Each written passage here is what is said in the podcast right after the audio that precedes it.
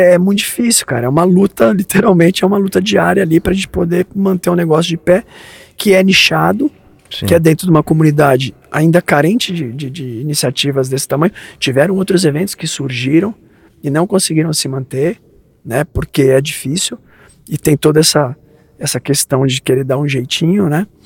E, pô, até falando, pô, surgem alguns eventos, eu sou o primeiro a apoiar, cara. Eu faço vídeo para todos os eventos. Os caras me pedem, você pode fazer um vídeo divulgando meu evento? Eu falei, claro. E eu já fui questionado, falei, meu, você é louco, você tá divulgando seu concorrente. Eu falei, bicho, o nosso negócio é desse tamanho. Se a maré sobe, todos os barcos sobem, cara. E quem tem competência estabelece. Você não tem que ter medo da concorrência, tem que falar, meu, que apareçam mais.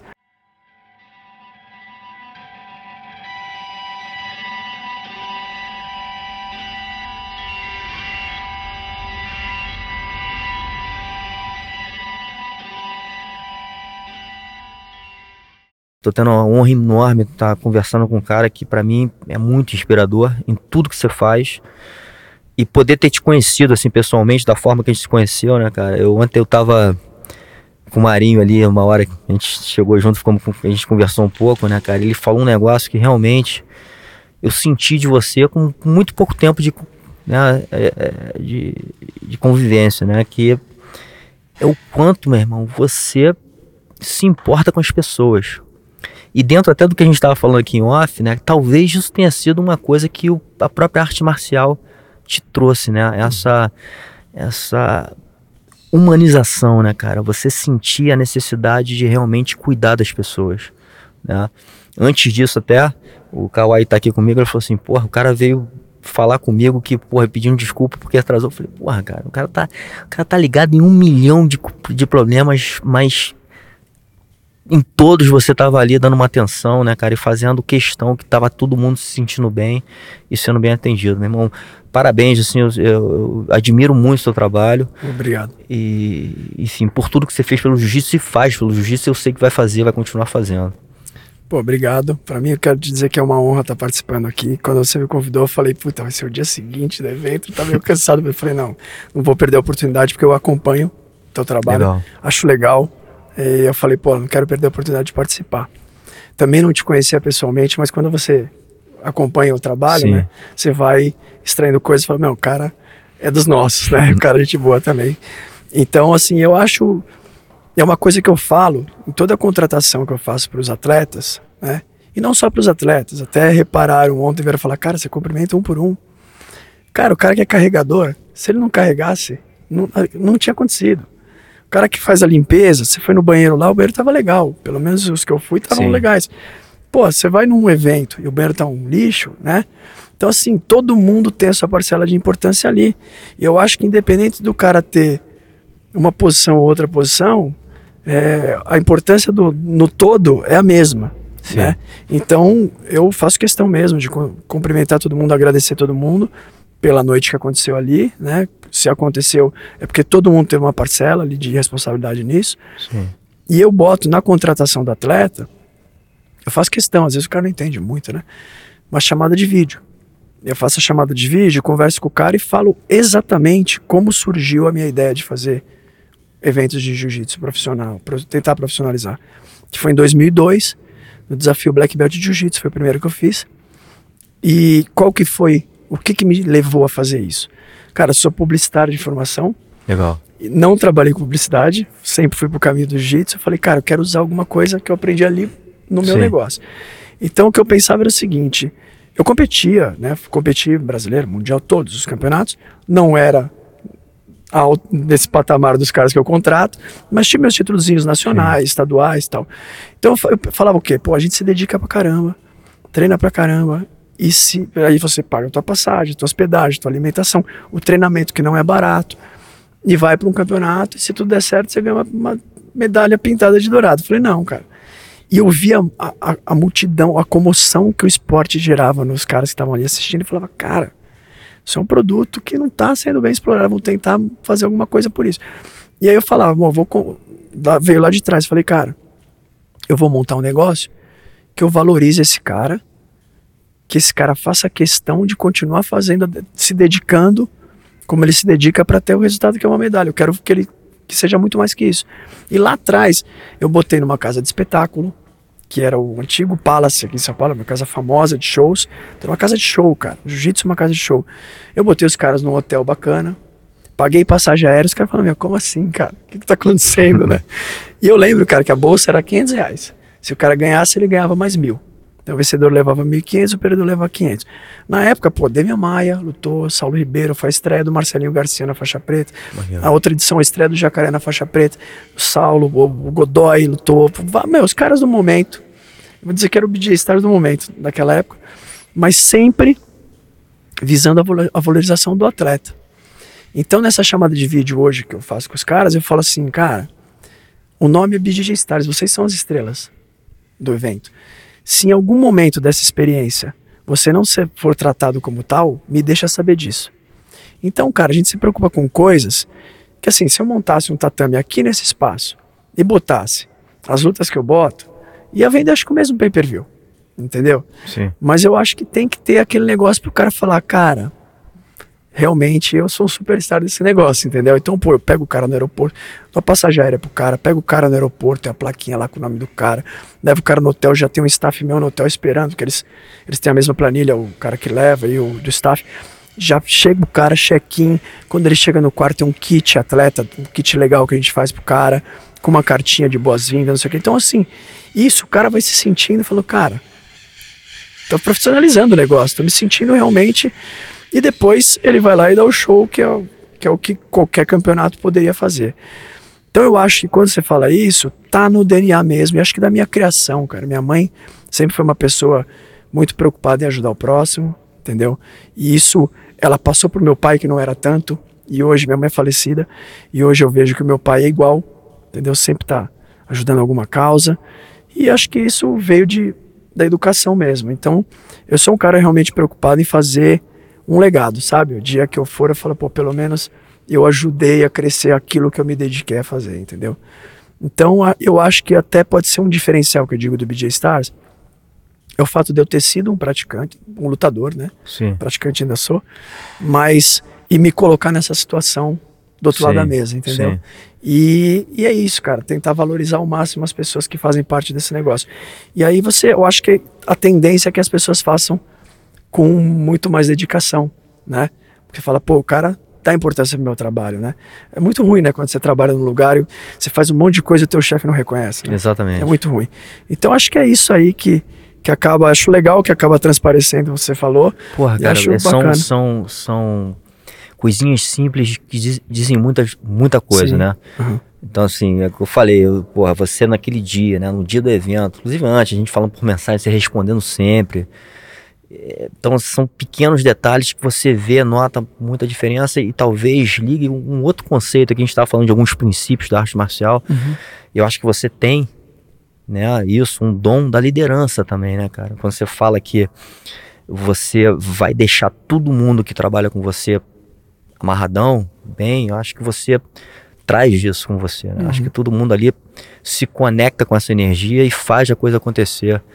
Né? É, eu tive também essa experiência natural, no meu o cara, negócio. O cara dá o braço para você, né, cara? Exatamente. Junto, você né? valoriza o time todo, né, é. cara? E a gente sabe da dificuldade que é lidar com, com pessoas, sim, sim. né, cara? É, isso talvez seja uma das coisas mais difíceis quando você tem um negócio. Sem dúvida. Né?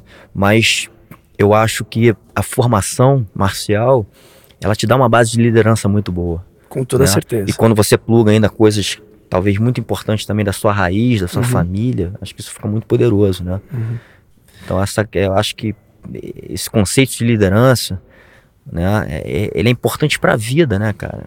É, e você acho que faz isso muito bem com esse projeto e por isso dá, dá, dá tudo certo, né? No final dá tudo certo.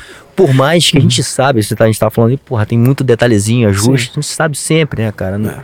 Mas o importante é fazer e você botou a cara sempre, sempre se expondo para fazer né? E, e, e, uma coisa muito forte que tem que ter por trás disso é a paixão, né, cara? É querer de verdade fazer o que você está se propondo. Uhum. Fala galera, são mais de 30 anos de jiu-jitsu, 25 anos competindo em alto nível. Hoje trago para você, em português, pro Brasil, a guarda diamante. Tá na hora de evoluir, resistir à pressão e se transformar na melhor versão de você mesmo. Ouça.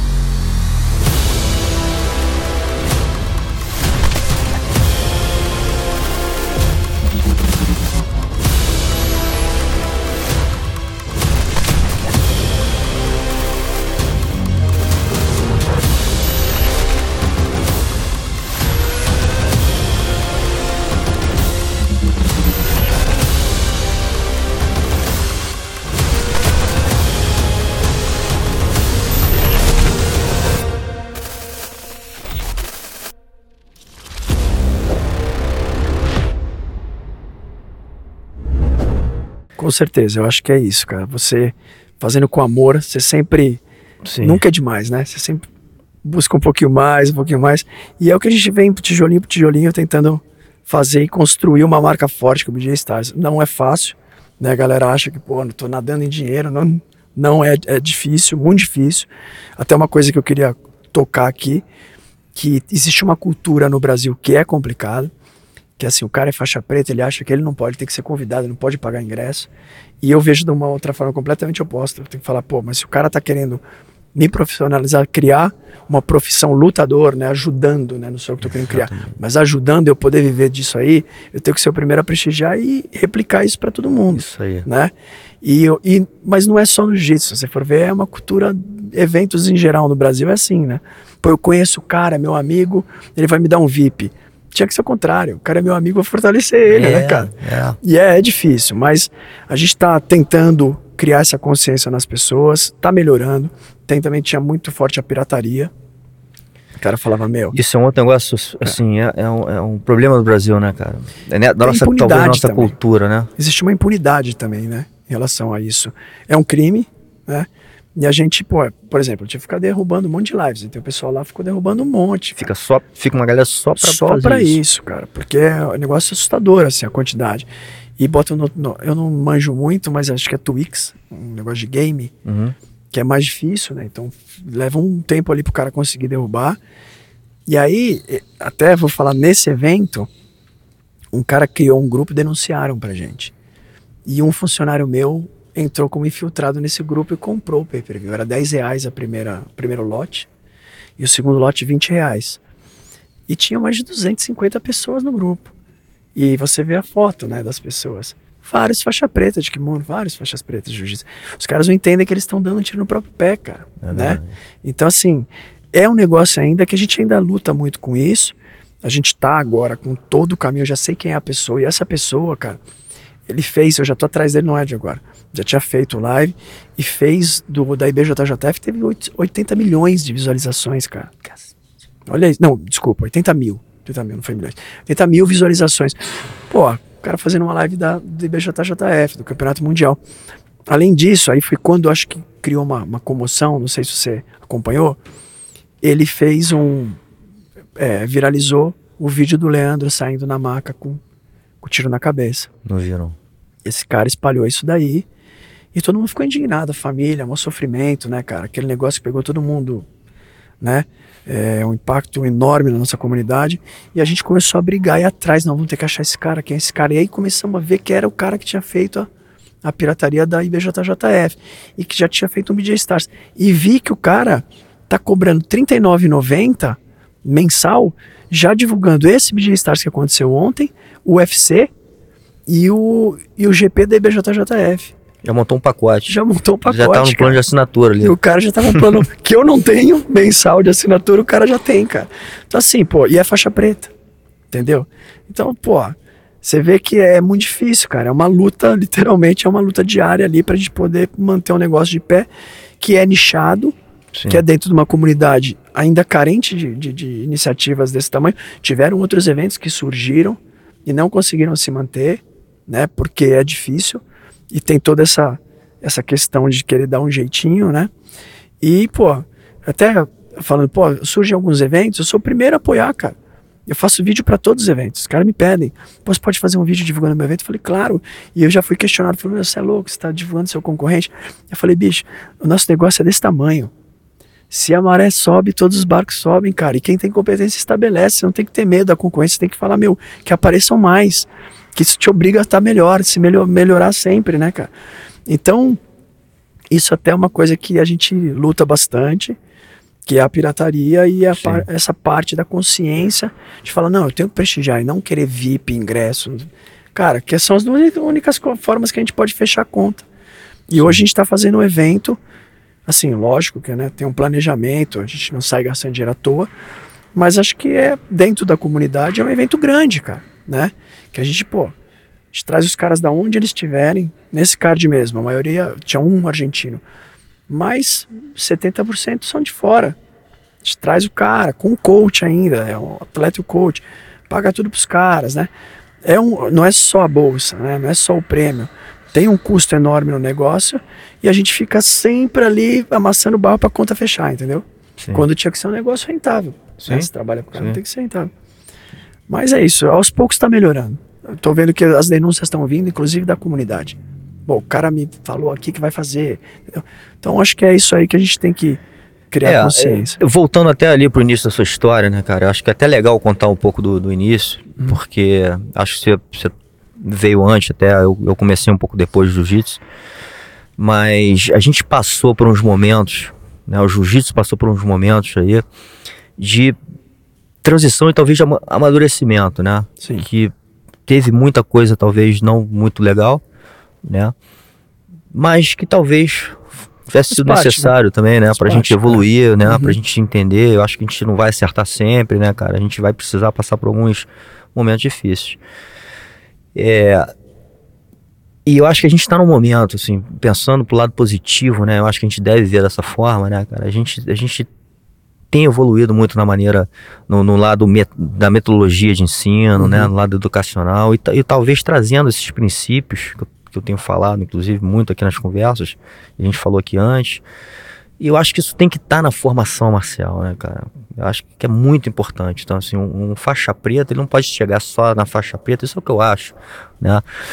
É, e ser avaliado pela parte técnica, né? Ou pela performance técnica, né? Acho que é importante o cara ter alguns princípios e fundamentos implementados ao longo dessa jornada para que ele chegue, às vezes, cara, é o que eu falo para muitos alunos, a parte técnica talvez seja a menos importante, né? E se a gente for lá na origem do jiu-jitsu, né, cara? Quando eu, eu tenho também feito muitas conversas, inclusive com a família Grace, né, cara? Quando a gente vai na origem, é, academia, por exemplo, academia Grace, do lado do centro do Rio de Janeiro, cara, é, era muito metódico, era tudo limpinho, era tudo certinho, tinha a, a avaliação de, de, de faixa, não era muito por, né, o próprio aquela, aquele livrinho do Carlos Grace, tinha um monte de, de, de princípios de vida ali, higiene, né, a pontualidade, enfim, muita coisa, e, e, sei lá, uma ou duas de, de, de, de- performance técnica, então assim, então a- a- isso eu acho que é muito importante para uma formação de um faixa preta de jiu-jitsu que vai representar, vai ser um representante para a comunidade. Né? E o que talvez seja mais importante a nível do que o cara está passando de mensagem é o que ele vai deixar, como você está falando, de legado. O que, que, que eu vou contribuir para minha sociedade, para minha comunidade, né? E um cara que chega na faixa preta tem que ter uma responsabilidade, cara. Quando o cara tá fazendo um negócio desse, pirateando um evento do próprio arte ou esporte que ele faz, é tiro no pé, como você falou, né? Então tá depondo contra né, o seu Ah, próprio ele, é o que negócio. você falou, cara. Ele é um exemplo, é uma referência, né? É uma O cara tem ele referência. como uma referência. Pô, se ele, que é uma referência, faz isso, todo mundo abaixo ali vai, vai achar normal. Você né? vê, cara, é, como é que. Eu tava contando um pouquinho minha história, né? E, e como o jiu-jitsu foi me ensinando muita coisa ao longo do, do, do- tempo, né? Eu, eu falei ontem, eu também peguei o Mika lá pra conversar um pouquinho. E eu lembrei dessa história com ele, não sei porquê. Mas eu falei, cara, quando eu, quando eu era faixa roxa, eu era um cara que performava bem na, na academia, né? Duro, fazia treino duro com todo mundo. Mas, porra, chegava atrasado com kimono imundo, né? E meu mestre, brigadeiro, porra, chegou pra mim Brigadeiro? brigadeiro falou assim, cara, olha só, deixa eu te falar um negócio. E eu não, porra, cara, eu demorava a passar de faixa, toda faixa eu ficava ali anos, meu irmão. Pegava todo mundo da outra, mas ficava estagnado ali naquele negócio. E aquilo lá mexia comigo pra caramba também. Uhum. Mas eu fui entender com o tempo muitas coisas. Um- uma que ficou muito marcado foi o dia que ele me chamou e falou o seguinte: "And- André, você tem consciência que você é um cara que é uma referência aqui para as pessoas dentro da academia, principalmente para os caras novos que estão chegando, ou para a molecada mais jovem. E o exemplo que você tá dando é um exemplo ruim, né? Porque, pô, você chega tarde, você tá com o kimono sujo, enfim, então. Isso começou a a chamar atenção exatamente para isso, né, cara? A gente, a gente na nossa graduação, na nossa formação, a gente tem essa responsabilidade, né? Porque as pessoas estão olhando pra gente, né? Estão olhando como exemplo, seja lá qual for. Então, é, é importante a gente olhar para esse lado, cara. Então, tudo faixa preta de jiu-jitsu tem uma responsabilidade dentro da sociedade muito grande, Sem dúvida. né? É, então isso, isso deve ser trabalhado ao longo do, do, do- do currículo de formação. É assim eu acredito, né? Você falou da Academia Grace, né? Se você for ver, olha o tempo, né? que Os caras Porra. criaram essa metodologia que hoje está sendo aplicada Sim, né, e cobrada sim, como se fosse, nossa, é a novidade. Os caras já faziam lá atrás, né? exatamente. Os caras já tinham, pô, empresários da alta sociedade treinando jiu-jitsu lá. Pô, ministros, É. presidentes. Pô, Humberto. Marinho, né? Da, da Globo, pô. Exatamente. E, e ele já tinha essa. Na, tantos anos atrás, ele já tinha essa cobrança com a responsabilidade, com a disciplina, com a higiene, coisa que está sendo agora resgatada. Né? Exatamente, por isso que eu falei, eu acho que pro lado positivo, a gente tá evoluindo, como você falou. As Uhum. coisas estão melhorando, né? A gente tá ganhando mais consciência. E talvez por, pelo amadurecimento É. que nossa arte, né, ao longo desse tempo todo, a gente, porra, já foi para vários lados, enfim, já ficou muito mal visto dentro da sociedade. Uhum. Mas que talvez agora a gente esteja entendendo, cara, o, o quanto poderoso é essa ferramenta, né? E, e passar para as pessoas disso de alguma forma, né? Talvez seja um momento, inclusive, importante para a humanidade, cara. Né? A gente a gente está agora falando do nosso país aqui nesse nesse momento aí é, político, né, cara? E porra, estressante, né? Enfim, isso gera um monte de, de- de guerra de família, nego brigando, nego não falando, cara. Loucura. né? Ontem mesmo eu tive um exemplo disso, cara. Foi, fiquei meio assim, porque eu fui lá no evento lá do, do, do Fábio Gurgel com o presidente, e, né? E Eu botei, a, gente, a gente postou e tudo mais. E, Foi cara, criticado pra caramba. 90% não, né? É, Mas é. 10% criticaram e, e criticaram assim de uma forma muitas vezes até meio agressiva, né, cara? É, e falando inclusive assim pra mim, porra, você é, tá depondo contra tudo que você tá falando. Eu falei assim, eu não tô depondo contra nada, tô sendo verdadeiro no que eu acho. Uhum. Né? E outra coisa, cara, a- o fato de eu estar ali não, não quer dizer que eu acredito em tudo que o cara que esteja ali, seja ele Fábio Gurgel, seja ele quem esteja ali, que eu acredito em tudo, que eu né, compactuo com tudo. Sim. Mas eu tô me posicionando de uma forma aqui, né? E eu acho que a gente deve respeitar. Eu acho que quando a Esse gente, acho que é o principal problema. né? Eu acho que a gente tem que respeitar as ideias de todo mundo, né? Independente de, de se o cara torce pra um time, se o cara gosta de uma coisa, gosta de outra, né? A gente respeitar a escolha de cada um, né? Isso acho que é uma loucura que, que a paixão também causa, né? Você vê, você falou do time de futebol. Cara, as torcidas nos estádios se metendo a porrada um no outro, tem que tirar a camisa na rua, quando é de outra. Isso é uma coisa maluca, né, cara? Que acho que. E, e tá agora a política, ou você tá de um lado ou você tá do outro. Sim, Não tem essa, né? exatamente. E se você se posiciona de um lado contra as pessoas que não concordam com a sua opinião, não existe respeito, Sim. né? É isso que você falou. Os caras vêm pra bater, pra brigar, É, ou te rotulam como uma coisa assim, porra, se você é, né, de- um lado, você é aquilo ali. Mas, porra, cara, de repente você concorda, Concorda, com uma cara. parte do negócio, né? Não, eu- eu- o meu lado, Ou você enxerga de uma maneira que talvez nem seja a maneira, mas enfim, então. o meu lado, assim, eu, eu tô de um lado que eu sou radicalmente contra o que o outro lado faz. Sim. Acabou, entendeu? Sim. De resto, eu não, não sou obrigado a concordar com tudo. É isso. Mas eu me, eu também, eu tive no café da manhã um dia antes também com o presidente. E assim, eu, eu, eu acho que, que os valores, as coisas que ele, que ele passa, se adequam mais à minha forma de pensar. Exatamente. Nem por É isso. isso. eu tenho vários amigos que, que, que são contrários. E eu falo, cara, não vamos entrar nesse assunto. Eu respeito a tua opinião, você respeita a minha, a gente vai continuar sendo amigo. Porque Sim. senão o que, que é? Cara, o cara gosta do vermelho, outro gosta do amarelo, o cara não, não, não tem Sim, acordo. Coisa estranha. Exatamente. Mas acho que isso vai passar. Eu acho que é, que é, é, é o momento que a gente está vivendo e eu espero que, que as pessoas voltem a, a se respeitar, né? Que tá uma Sim. loucura isso agora. Eu vou, vou, vou puxar isso um pouco, porque acho que isso também está muito dentro do nosso princípio. A gente falou um pouco isso aqui também, off, que o jiu-jitsu ele socializa muito também, né, cara? Uhum. Naquele, é um momento ali dentro daquele ambiente, independente de crença, de lado político, de cor, enfim, do que seja, classe social. Porra, tá todo mundo ali junto, né? E às vezes em momentos, cara, tem a história que o, que o Vitor Dória contou ali no, no nosso podcast, que é, é muito legal, né, cara? E a gente vê isso acontecendo o tempo inteiro, né? Do judeu com o árabe treinando, Pois um é. pegando o É, outro, é. o cara parando, né? Assim, quando, quando pega da três tapinhas, o cara respeita e para, e o outro olhando no olho, agradecendo e depois perguntando como é que ele fez aquilo. Porra, você não, você não ia imaginar uma coisa dessa, meu irmão, em outra situação, uma situação de vida, né? Então, isso, isso, isso que a gente acabou de falar, você vê que dentro daquele ambiente do jiu-jitsu, cara, isso, isso não acontece. Verdade. Né?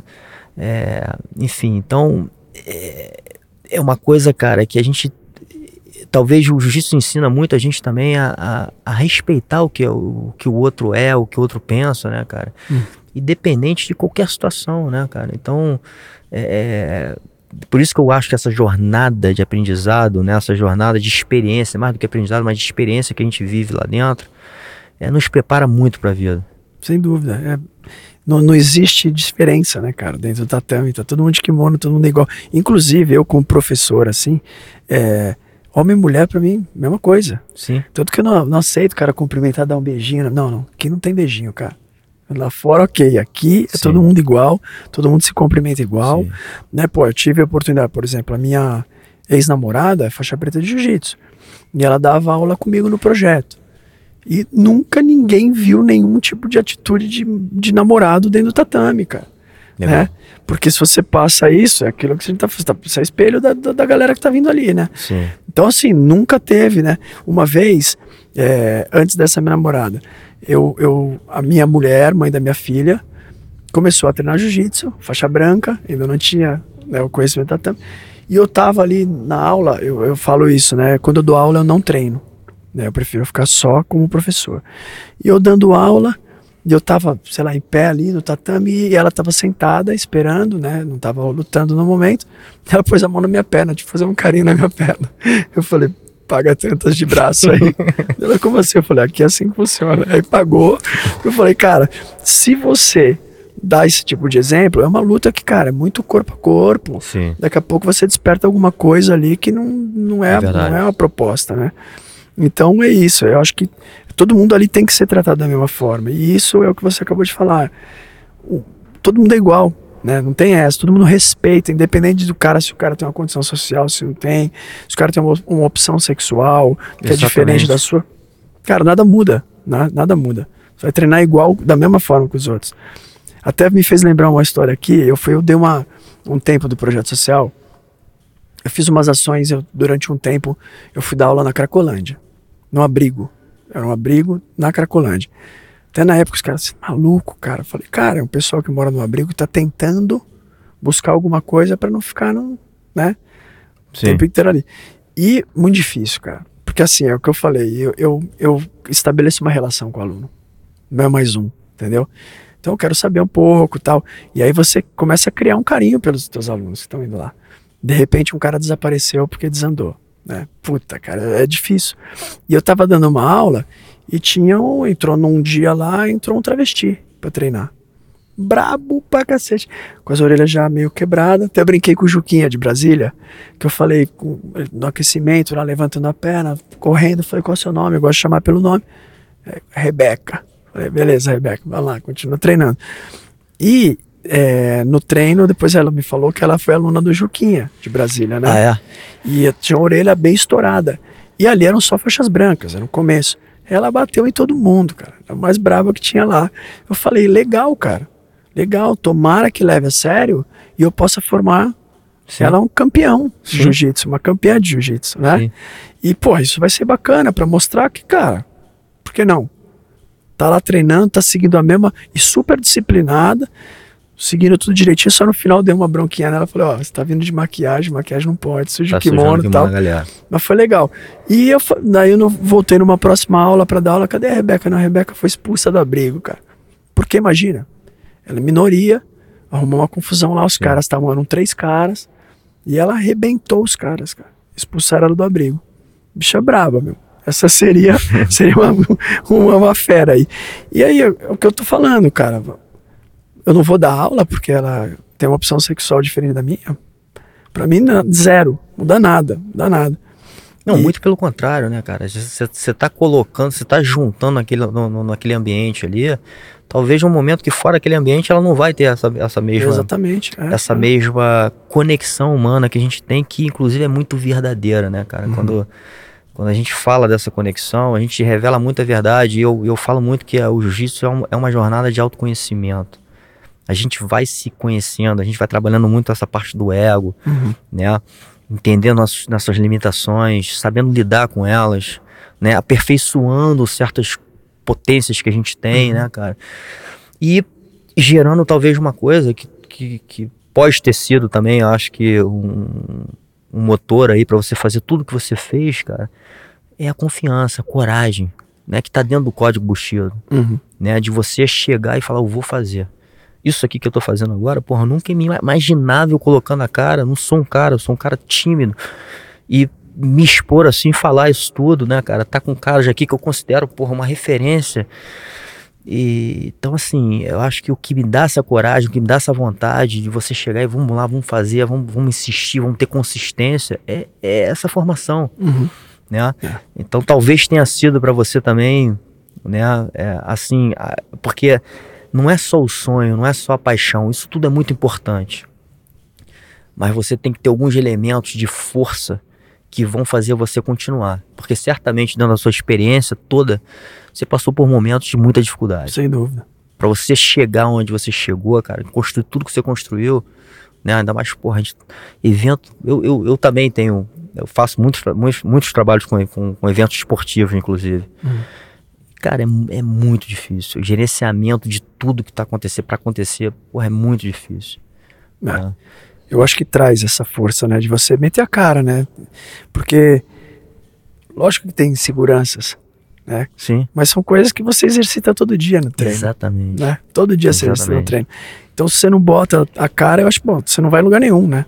E no jiu-jitsu não é diferente. Você não arrisca um golpe, você não vai, você não vai aprimorar ele, né? Sim. Muitas vezes você vai tomar massa, mas, mas para ele sair, você precisa botar ele em prática, né? E em situação real de luta.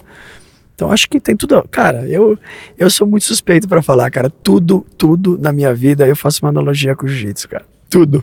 Até tem uns caras que acho que falam, meu, não aguento mais falar disso, cara. Eu fui sair com a minha namorada, a gente tava fazendo, ela trabalha junto. E a gente foi sair e falou, vamos fazer o seguinte, hoje, a gente foi jantar. Vamos prometer que a gente não vai falar do BG Stars agora, tá? Vamos, beleza. Deu cinco minutos, cara, a gente já tava lá. Não, porque eu acho isso, aquilo. Eu falei, puta, cara, a gente não prometeu, a gente dá uma risada. Mas é, eu acho que tudo, cara, na minha vida tem uma analogia com o tatame, sabe? E, e falei anteriormente, de novo, a criação dos meus filhos, cara. A educação dos meus filhos. E é o que eu falo para meus alunos no projeto, né? Falava para meus alunos no projeto. É a hierarquia, cara. É o que você vai viver na tua vida, independente do trabalho que você quiser. Sim, Você vai receber uma faixa ali, você foi promovido. exatamente. E aquele cara é teu superior, é teu chefe ali, ele tem uma patente maior que você. Sim, Você tem que respeitar. E não sei o que, tem que almejar esse crescimento, né, cara? Igualzinho, é, é em tudo. Né? É na escola, sim, né? É num- numa profissão que você escolher, é em tudo, né, cara? Então, eu sou apaixonado por jiu-jitsu, tô vendo que você também, né? Não tem como. Eu falo, é o mosquitinho do jiu-jitsu de picô, né? Então, quando o mosquitinho Sim. pica, o cara começa a treinar, ah, treino duas vezes semana, daqui a pouco o cara treina todo dia, você fala, já virou a chavinha, é. já tá dentro do esquema, né? É. Mas é, é muito fascinante, cara. Mas falando da sua, da sua formação, até porque eu acho isso importante, porque você atravessou, como, como a gente estava falando você atravessou algumas gerações, né, cara? Aham. E, e até falar como é que foi o teu começo. Tá. E talvez numa época importante aqui pro Jiu-Jitsu paulista. Sim, você sim, foi é. um dos caras que Fizemos viu isso parte, acontecendo, é. tava lá, né, cara? Aham. Participou desse movimento. Sim, eu comecei a treinar jiu-jitsu foi assim, em 1988, tá? Eu cheguei com os amigos da escola, que a gente andava junto, e fomos na academia, uma academia grande aqui perto, companhia atlética, que tinha várias modalidades, tipo um clube, né? E aí, eu, como eu já tinha treinado judô quando pequeno, meus irmãos também e tal, eu falei, pô, eu gosto, né, de judô, fiz um pouco de kickboxing também, e eu fui procurar, falei, bom, fazer a musculação, legal, academia, mas, pô, vamos ver a parte de luta. E a gente subiu lá, tinha boxe e tal, e aí no último tinha o tatame de jiu-jitsu. A primeira vez que eu fui, quem tava dando aula era o Marcelo Bering, né? E, pô, vários bicho pegando ali. Eu falei, pô, legal isso aí, hein, cara, gostei. Fazer uma aula. E eu não era matriculado. Cara, não me lembro agora quantas, mas fiz pouquíssimas, mas fiz algumas aulas com o Marcelo Bering, né? E aí eu resolvi que, falei, não, vou, vou me inscrever, gostei, vou me matricular. E quando a gente. E, e acho que deu um. fiz umas aulas, sei lá, vai uma semana de aula, resolvi que ia, Mas aí, sei lá, acho que o, o plano ia começar tal dia, sei lá. Eu, eu, eu teve um, um, momento que eu não fui na academia. Um gapzinho. É, um gapzinho e voltei. Quando eu voltei para me matricular, eu subi já não era o Marcelo. Era o Valdomiro Pérez Júnior, Júnior, que era faixa marrom do Marcelo, que tinha assumido a academia. Né, o Marcelo tinha saído tal, tiveram um desentendimento com a companhia e o Marcelo, e o Júnior assumiu a bronca lá. E eu comecei a treinar. Então foi em 88. Tinha alguns caras que continuam no cenário hoje, Eduardo Leitão, é um cara que já era um graduado lá. Tinha o Roberto Godoy que tinha pego a faixa azul, tinha foi relativamente rápido. Eu lembro que a história o Marcelo não concordava muito. Foi com seis meses de jiu-jitsu, ele pegou a faixa azul. E até foi, levaram o Godoy lá para fazer um teste com o Marcelo, ele foi super bem. E, e o Godoy sempre ganhou nas faixas coloridas? Sim. né? Então ele era a nossa referência lá de competidor. E ele fala, eu não sei exatamente, mas eu vi do próprio Godoy que eu entrei acho que seis meses depois dele. Então, ele era aquele cara que, né, era o exemplo ali do tatame, era o campeão. Eu porque era aquela, é, porque naquela época não, o jiu-jitsu paulista era muito fraco em relação ao, ao restante do Brasil. É muito Pô, fraco. 88, cara. É. Porra, no Rio já era um negócio muito nichado. Uhum. Né? Aqui era Poucas muito... pessoas conheciam, assim. Aqui tinha a Academia Lotus, Lotus Clube, uhum. que eu uhum. me lembro assim, e tinha Roberto Lage e a companhia, o pessoal da companhia, que era a Companhia Atlética, conhecido a companhia. O negócio foi. A gente foi gostando, né? Tinha, era uma academia de uma galera que tinha um poder aquisitivo legal então a galera não ah, ralou meu rosto, não sei o que. Então não tinha galera que queria competir. Era meia dúzia. O Godoy era um deles e eu era um deles. Eu falei, não, pô. Aí com o tempo falei, eu já comecei a dar aula cedo. O Godoy dava aula no fundo da casa dele. Que aí vieram vários caras. O Godoy, numa época que, pô, gostava de uma confusão, né? Era. Gostava de. Era brigador de rua mesmo. E tinha o pessoal que gostava também, que treinava na casa do Godoy, no, na edícula que ele tinha atrás da casa dele. Mas era só os caras brigando de rua, cara, que treinavam lá com ele. Desde disso, teve um aluno dele que se destacou, que era o Jorge Patino, o macaco. Então ele trouxe o macaco para fazer parte desse treino, que era um treino mais forte, né? Porque era a galera que já estava treinando há mais tempo. Foi quando montou a Companhia Paulista de Jiu-Jitsu, né? Quando montou a Companhia Paulista de Jiu-Jitsu, era roxa, dava aula num horário, o Godoy dava aula, eu dava às 5 horas da tarde, macaco às 3, Godoy às 8 e meio de meio o Valdomiro Pérez Júnior, que era o nosso professor. E em paralelo, eu dava aula numa outra academia, que eu comecei de faixa azul, o Godoy na Senzala, que chamava Senzala, no fundo da casa dele lá. Ele falou: não, a gente vai montar a Companhia Paulista ali em Moema, então todo mundo larga, leva o pessoal para lá e vai ser lá o nosso QG. Tá bom, tá bom. E foi lá. Com o tempo, os caras resolveram o Godoy e o Macaco. Aí o Macaco começou a lutar vale tudo, freestyle, que acontecia aqui. A gente era roxo, e o macaco a gente regulava de faixa, gente foi graduado sempre junto. Eu era um pouquinho mais antigo que ele. E aí, ele começou a ter destaque no, no Vale Tudo, na época era Vale Tudo. Godoy lutou alguns também. E aí eles cresceram muito aqui em São Paulo. Todo mundo conhecia Godoy o Macaco, Godoy o Macaco. Porra, vamos montar Godoy Macaco. Nessa época eu já estava fazendo aula muito mais com o Godoy do que com o Valdomiro, né?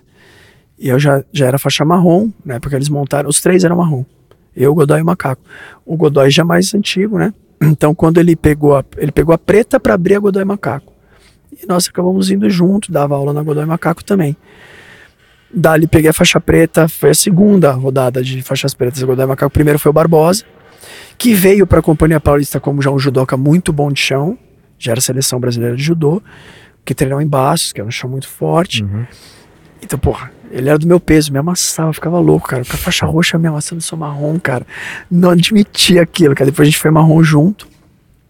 E então o, o, o Barbosa pegou a faixa preta em 97. Foi o primeiro faixa preta da Godoy Macaco. Em 98, que foi o ano seguinte, pegou eu, o, o Macaco e o Celso Brito, que é um, o Celcinho. Nós três pegamos a faixa preta em 98. Então vem da minha história dentro do jiu-jitsu, assim, de, de graduações, academia, foi sempre meio que o mesmo negócio, né? Mas mudou o nome, né? Virou Companhia Paulista. Continuava tendo a Companhia Atlética, a gente treinava lá também, mas a Companhia Paulista era a matriz da galera que queria competir, uhum. né? E depois teve essa, essa divisão que virou a Godoy Macaco. Depois, mais na frente, eles se desentenderam lá, o Godoy e o Macaco.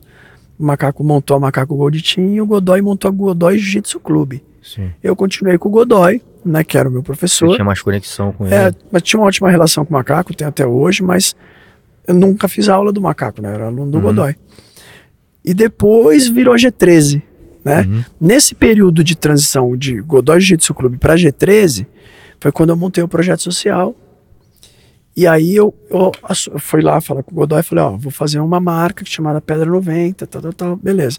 Então eu fiquei com Pedra 90. E aí, quando montamos o centro de treinamento, que aí teria um negócio comercial também, com aulas não sei o que, além do projeto, aí eu falei, Godoy, pô, vamos usar a bandeira da G13 aqui também e tal. E foi quando a gente voltou, eu voltei a usar o nome G13 também junto. Na, na verdade, é a primeira vez que eu usei o nome G13, eu era Godoy Jiu-Jitsu. Então, sempre foi assim, foi esse caminho aí. O Valdomiro era o meu mestre, o Godoy era o mais graduado que a gente meio que tinha como referência. Então foi sempre isso. E ontem, pô, tive o prazer aí de ver um classicão, né? né? Você falou do Vitor. É. Vitor Dória e Roberto Godoy lutando no BJ Stars. Pra mim, cara, é uma realização, porque esses caras, pô, Porra, irmão. hoje é você botar os caras pra lutar no evento. Eu faço card. Então eu boto as lutas que eu quero ver, cara. Praticamente Muito isso, maneiro. né? É, e, e as, ah, eu tenho a história com o Godoy legal também, né, cara? Porque foi um cara que, que me recebeu aqui em São Paulo. Na época, porra, todo lugar que eu viajava, eu queria levar o kimono, treinava. E cheguei, inclusive, a primeira, não sei se foi a primeira, mas eu acho que uma das primeiras foi no Macaco. Eu fui no Macaco por acaso. Uhum. E, e quando eu cheguei lá, inclusive, cara, tava nesse, nesse, nessa época, tava rolando o estresse do Macaco com raio. Ixi, né? Teve muito. Porra, pra entrar na academia já foi um estresse, segurança lá embaixo barrando, perguntando onde eu era, enfim. Mas depois eu criei até uma relação legal com o macaco, fiquei treinando com ele um pouco. E não sei também porquê, eu acho que foi o, o Romeu Andreata, Aham. a gente fazia algumas coisas juntos. E ele que me levou lá pro Godoy. E aí, sempre que eu vim, eu treinava, fui muito bem recebido pelo Godoy. E, e fiquei treinando lá sempre, né? Sempre que eu vinha, eu treinava lá com a galera. Eu acho que, inclusive, um dia, cara, assim, eu, eu tô lembrado assim, de um dia eu tá treinando lá, você aparecer lá. Eu, eu acho, ser, assim, pode ser. tá um pouco assim na minha cabeça. Mas é, essa coisa, esse lance da rivalidade e as, e as separações, né, cara, que aconteceram aí no, no- nesse, nesse. Fez muito parte também da, da, da história do jiu-jitsu, né, cara? Você Sim. vê o próprio Godoy Macaco, que eram sócios, né, cara? Depois se enfrentaram aí, né? É. Lutaram, enfim. É. Ficava um uma, uma rivalidade do outro, e isso se expandia, inclusive, cara, em, em- em brigas de, de, de gangues, né, cara? Era pesado. A gente, a gente passou por esse momento, né? Do jiu-jitsu. É, eu fui, eu fui meio que criado na Godoy Macaco, né? E aqui em São Paulo, pô, são episódios assim sinistros que aconteceram, né? Com Raia, Macaco, dentro da Federação Paulista de Jiu-Jitsu, a gente tava Sim. lá para um seminário de regras, estavam todos, Carlos Grace, Fábio e tal. Os caras se pegaram lá, porradaria. No mesmo dia, os caras foram comer sushi à noite, os dois no mesmo sushi, cara. Quebraram o sushi inteiro. Então, assim, tinham várias situações, várias situações que. É o que eu falo, assim, é, eu nunca fui. Eu era amigo de todo mundo, tanto que eu passava no corredor e tomava fachada porque eu cumprimentava o Raio. Eu falei, cara, não tem problema com o Raio, né? Tudo bem, pode me dar fachada, entendeu? Dava um dia, o macaco tava beijando o rosto do Raio, daqui a pouco eles estavam se matando de novo. Então era uma maluquice, cara. Mas é o que eu falo, assim, eles abriram, e não só eles, antes deles, os Graces, né? Aquela estrada de terra, né? Eles abriram esse caminho pra gente. Sim, Hoje a gente está pavimentando, né? A nossa geração está pavimentando isso. total. Mas foi essencial, porque senão ainda não tava, a estrada não estaria aberta para a gente Sim. poder, né? Pavimentar ela. Não, eu volto a falar, né, Fepa, inclusive na sua responsabilidade, né, assim, voltando pra você mesmo, assim, você foi um cara que teve a visão e teve uma influência muito grande, porque tudo que você fez, né, em questão dos eventos, profissional- profissionalizar o negócio, porra, acho que foi essencial, inclusive para o momento está sendo até hoje. Uhum. né? Você tá, você tá puxando sempre o nível do jiu-jitsu para onde talvez ele deva estar, né? E foi uma coisa construída, cara, com, com, assim, com muito suor, né, cara? É. Muita vivência, muita experiência. Não foi um, um cara que fez um curso para fazer isso e, e começou a fazer. Você, você Não, tem uma com muita história cabeçada, de vida, né? Exatamente. com muita cabeçada, aprendendo isso exatamente. aqui funciona, isso aqui não funciona, né? Exatamente. Com certeza, meio que sem uma referência, né? Então você, você Sim. vai batendo a cabeça e aprendendo com, com seus erros, né? Sim.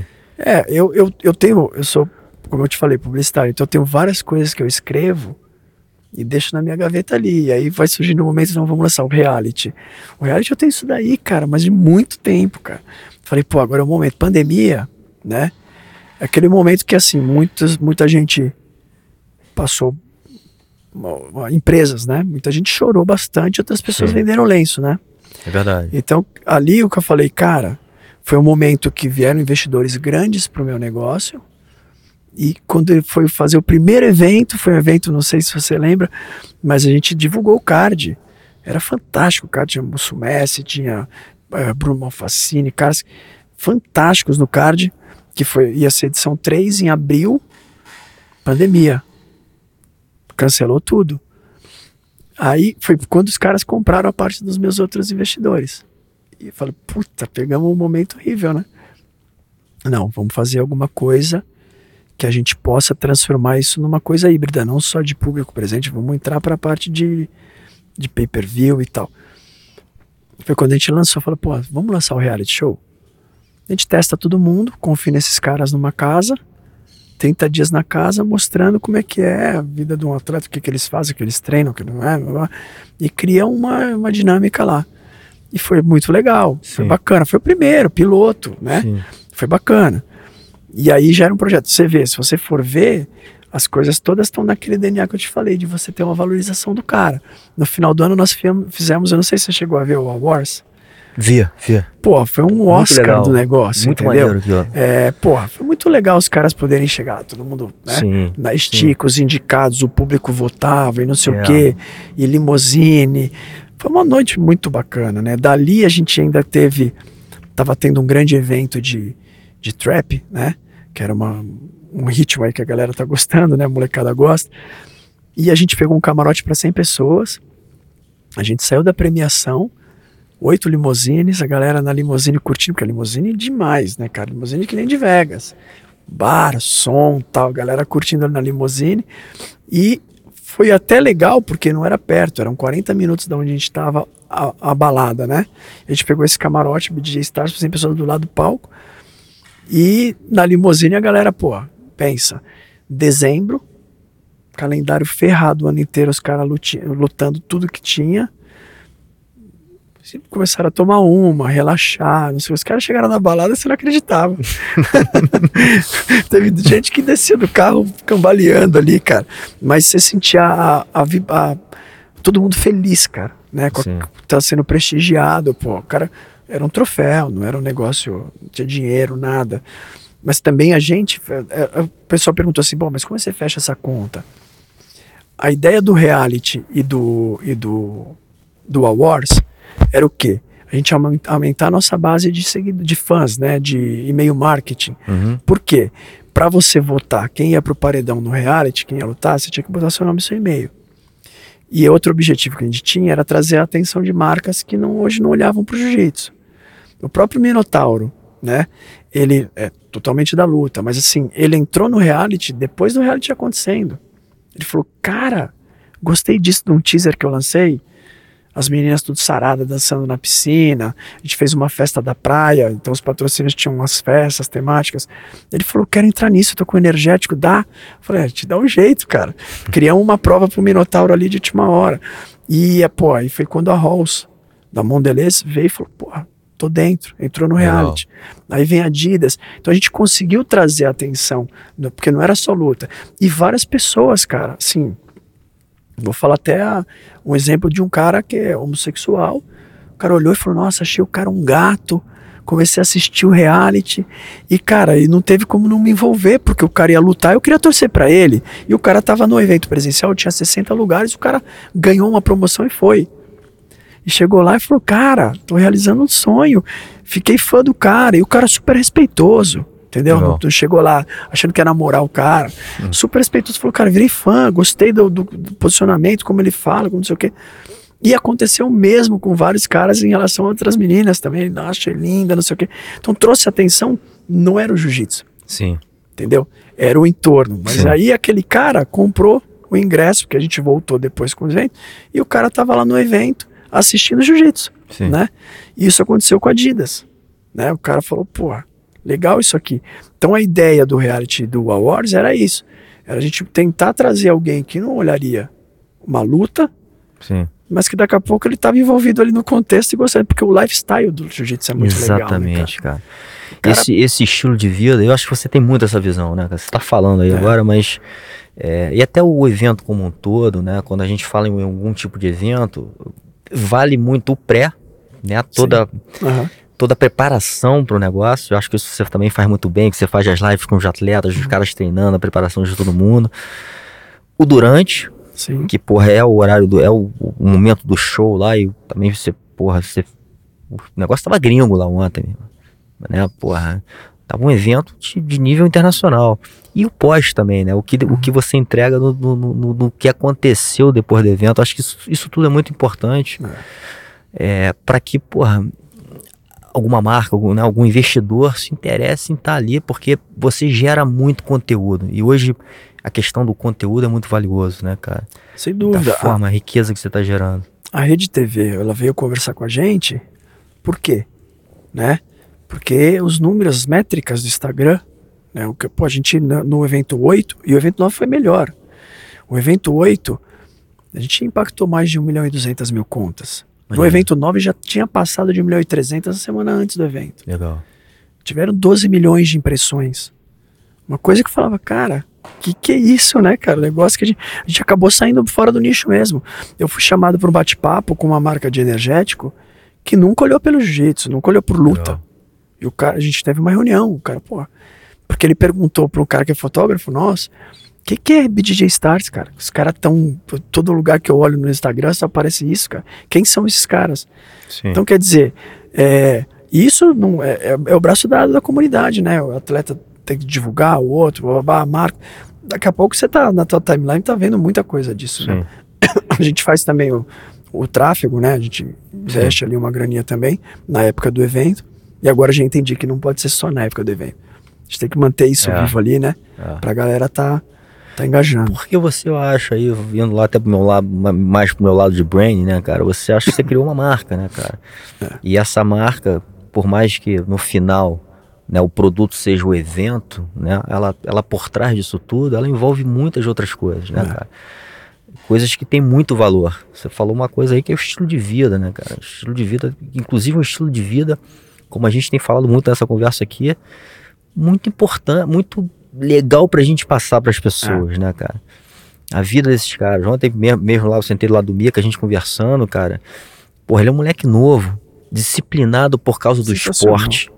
Né? Uma coisa que talvez pra juventude de hoje, cara, colocar, inserir o esporte na vida, muito importante, cara. Olha tudo que ele tá vivenciando, lógico que ele tá em, porra, num alto nível, né? Então a disciplina ali é máxima. Só que, porra, olha, olha que legal, olha, olha como é que esse cara se transformou, olha como é que ele parece um cara muito maduro, É.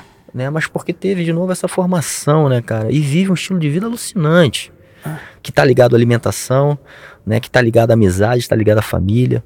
Então, assim, tem, tem muita coisa legal, né, cara, dentro desse, dentro desse ambiente. Cara, eu vejo muito assim o Renato Tato, que é o Shake, né? Que é Aham. meu sócio. É que ele é preguiçoso.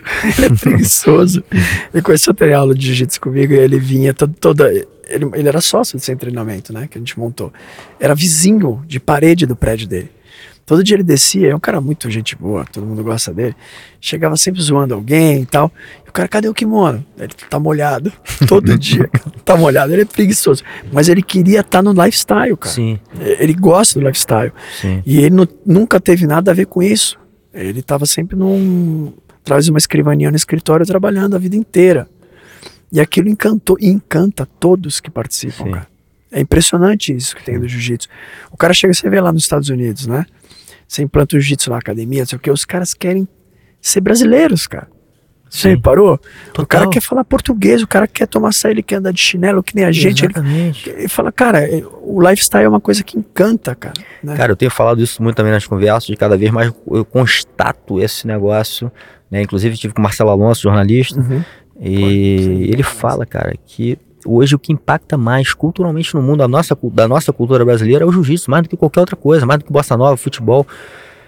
Porque realmente a gente está transformando, implementando, e aí tem um lado bom dessa nossa cultura meio maluca, mas de chegar num país, talvez, né? O próprio Estados Unidos, né? Não precisa nem ir tão. A gente pode falar do, do mundo árabe, o quanto a gente impactou Sim. lá, as mulheres treinando, né? Jiu-jitsu, se tocando, né?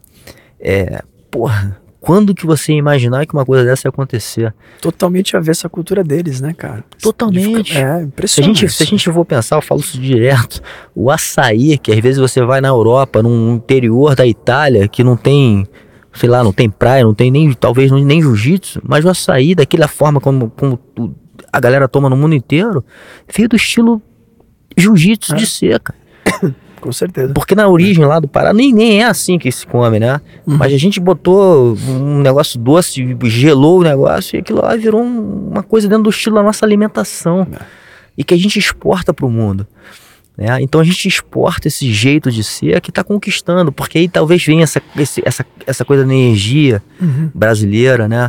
Essa coisa do abraço, essa coisa da intimidade, né? Que é uma coisa muito brasileira, né? Muito brasileira. os caras não são assim nos Estados Unidos, né? Sim. Principalmente nos Estados Unidos. Sim. O cara, você entra no elevador, o cara não fala com você. Aqui você entra no elevador, Exatamente. já fala, Ei, bom dia, boa tarde. É uma coisa expansiva do brasileiro que, que através do jiu-jitsu a gente consegue entrar na, na, na, na, mente do cara ali, né? Porque no dia a dia dele não é né? dessa forma.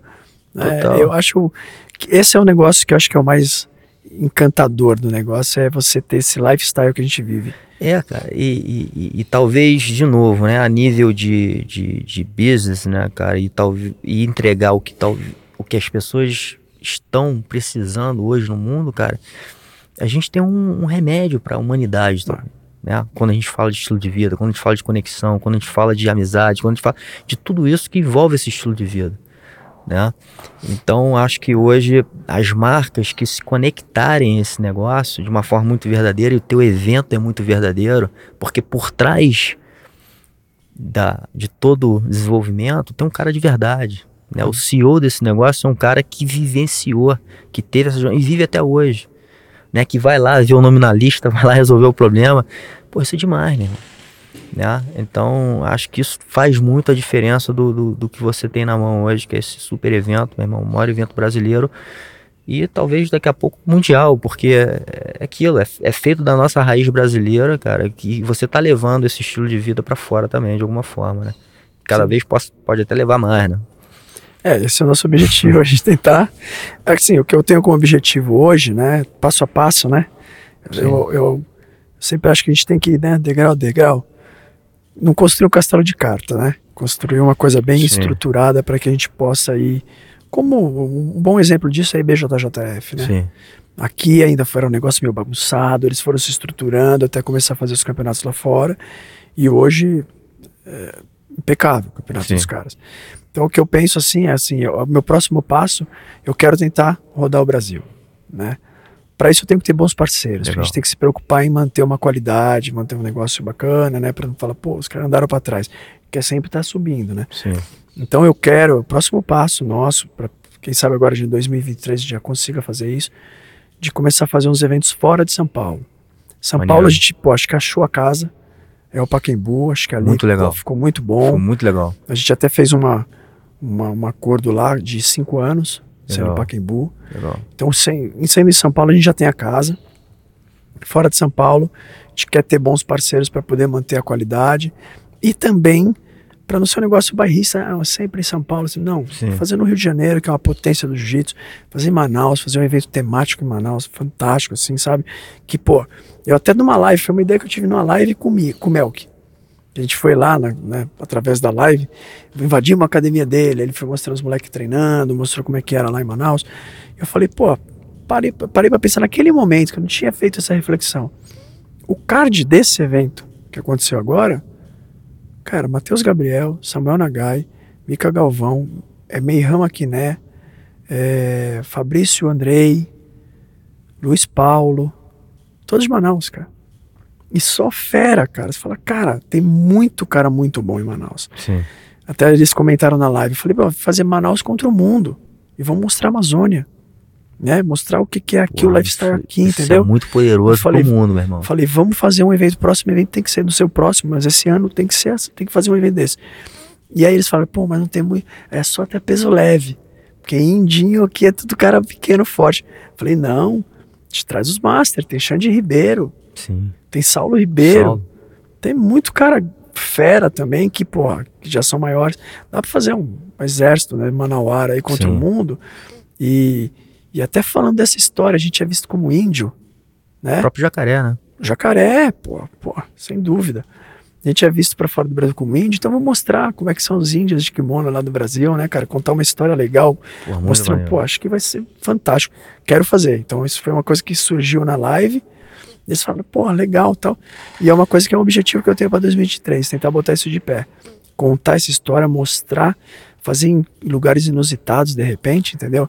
Faz uma conferência, uma coletiva de imprensa, como foi feito lá num, num Jungle Fight, numa, numa balsa, né?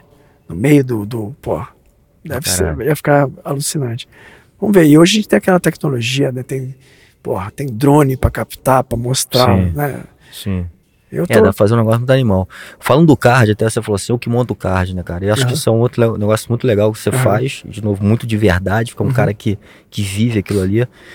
E você traz um negócio que eu acho legal também, é a diversidade, assim, você traz, pô, você traz uma luta de master, mas que todo mundo quer ver, é. né, porra, entre dois caras que, porra, é, enfim, são referências aí, Sim. né, cara, e já lutaram outras vezes, então, assim, ainda tem um negócio ali pra resolver. É, é. É, porra, traz de volta aí o Paulo Miau com o Alexandre Vieira, que é porra, um finalizador, quer dizer, uma luta que ninguém sabe o que, que vai acontecer, os caras nunca se enfrentaram, É. pode, pode dar de tudo.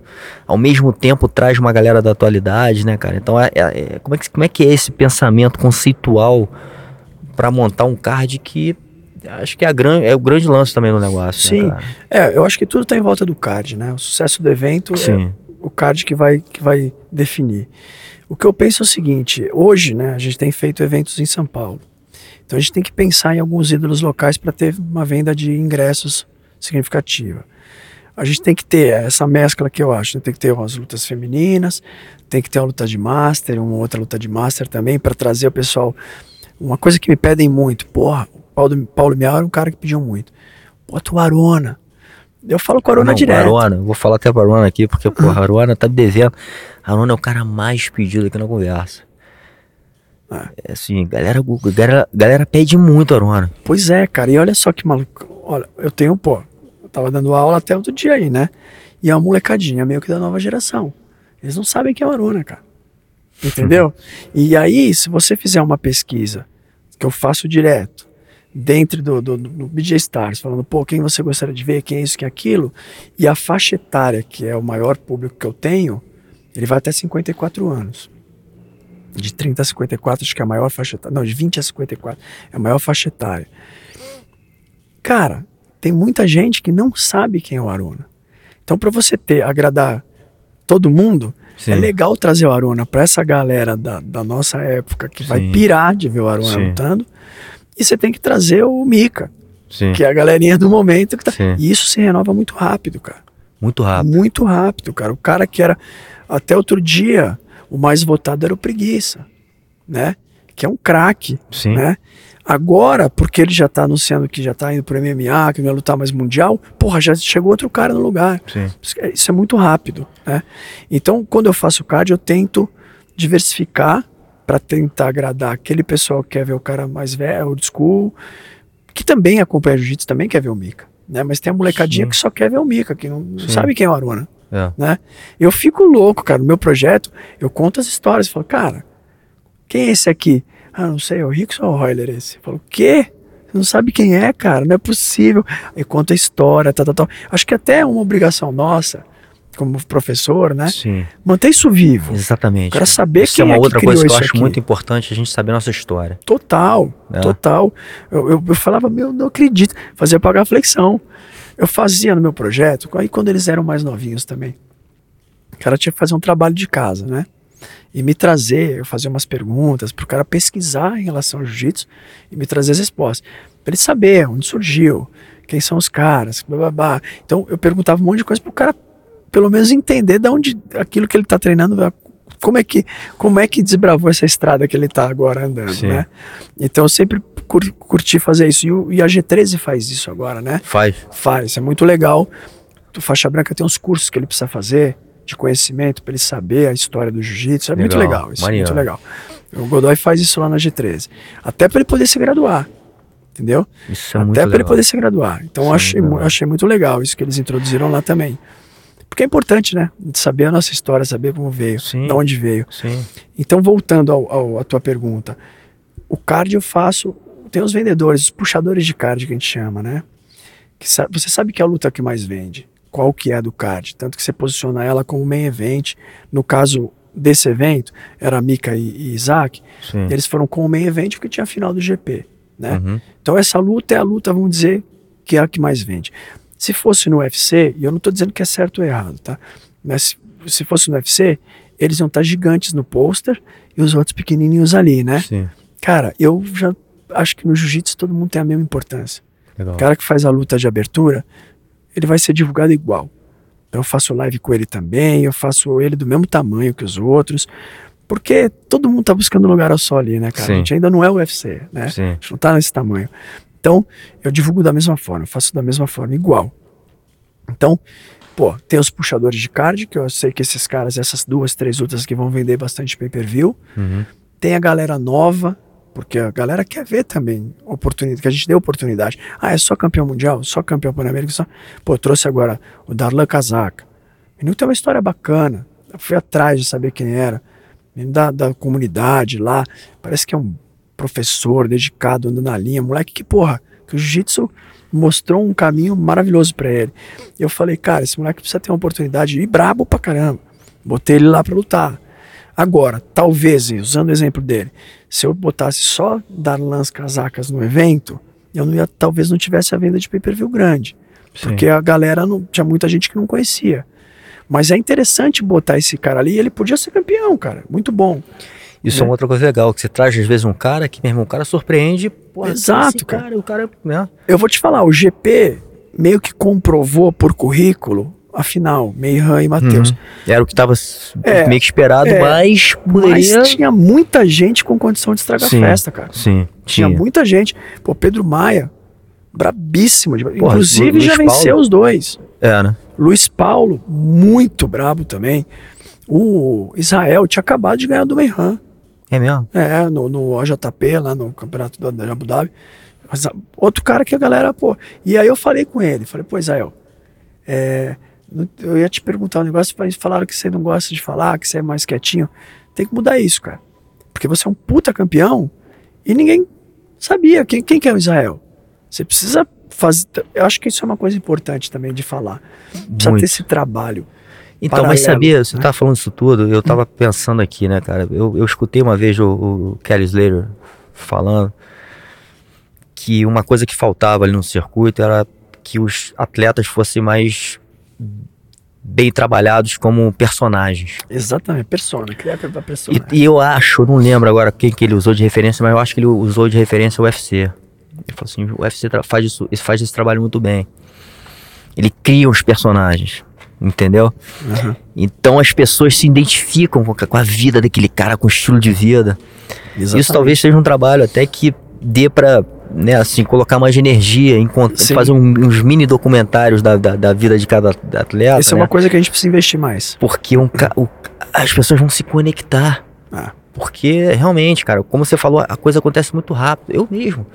Tem caras da atualidade aí, eu não tô tão ligado. Às vezes o Kawhi, que é um, cara, um moleque mais novo, já tá mais ligado no jiu-jitsu, ele fala, pô, esse moleque aqui não sei o que é brabo. Né? E eu conheço, conheço mais a galera da, da nossa Aham. geração. Aham. Enfim, então, então, essa coisa da historinha, do storytelling também é muito importante, muito né? importante. Inclusive para vender o show. Muito Sim, importante. sim. Né? Vejo pelo meu pai. Meu pai adora assistir o UFC. E aí, cara, ele é, ele é o cara que vai. Não é de tomar cerveja, mas poderia estar tomando a cerveja dele lá falando: pô, esse cara não luta nada. Ele fala: porra, pai. O que você tá falando, cara? Esse cara é muito campeão, é bom pra caramba. Hoje ele não tá no dia bom. Às vezes não, não teve uma recuperação de peso legal. Tem Sim. uma série de coisas Sim, que esse fã não sabe é. não enxerga. Só tá ali pra bate, apanha, ganhou, perdeu, e essa é a análise naquele, naquele momento.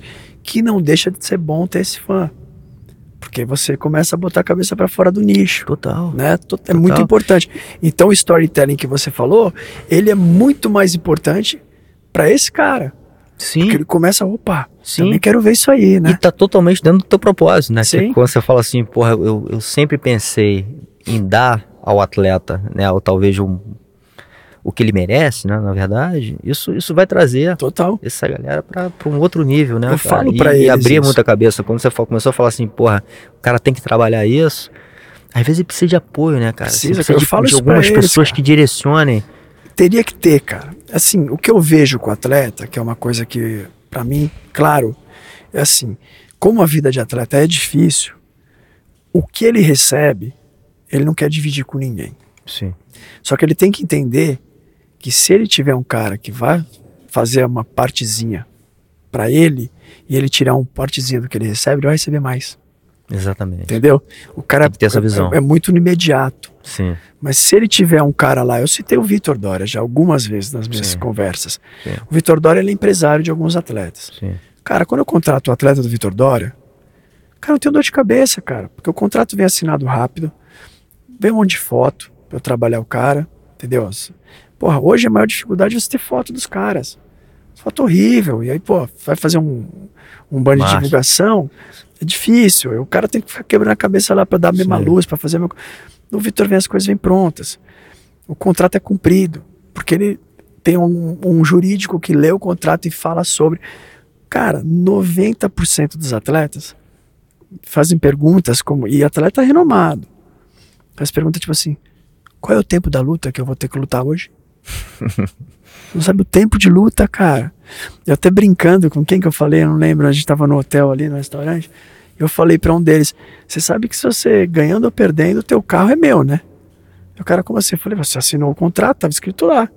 O cara, eu falei: pô, você nem leu o contrato, cara, você não sabe a regra. Qual que é a regra do DCC que eu vou ter que lutar? Porra, cara, não viu lá? Então, assim, isso é uma coisa que o cara tem que ter esse pensamento. Eu vou ganhar um pouquinho menos agora, Sim. porque eu tô pagando um cara pra fazer isso. Inclusive, rede social, eu já falei pro cara, falei, cara, isso no meu projeto tava introduzindo com meus alunos. Mas eu falei, cara, não quero que você seja o cara que fica sentadinho na beira do tatame tirando foto do sua do treino. Isso aí não é você que faz. Mas era legal você ter uma pessoa que achasse os melhores ângulos, você tá focado em treinar Sim. e tirar essas melhores fotos para depois você usar- trabalhar a sua rede social. Você tem que também ter uma, uma rede social ativa, se Sim. vender, mostrar o lado Sim. legal, porque até por um projeto social, tem muita gente que tem preconceito. Então é legal que o cara mostre que ele não é vida louca, né? Não, eu tenho uma disciplina, eu treino, eu tenho minha... Mostrar o dia a dia, porque eu sei que eu tô formando bons cidadãos ali, entendeu? Então a rede social é importante. Então eu falo, pô, não é você ficar tirando selfiezinha no tatame. Tem que ter alguém que faça isso pra você, pra você não comprometer o que você tem que fazer bem ali, que é o treino. Sim. Né? E eu acho, no caso do profissional do jiu-jitsu, por objetar os caras que a gente contrata, às vezes falta isso neles. Então, pô, você ter um empresário que possa ver o contrato, te passar tudo certinho, ó, você tem que fazer um post hoje. Você tem que fazer... Os caras não leem o contrato, né? E isso, essa melhora precisa acontecer até para eles valerem mais Sim.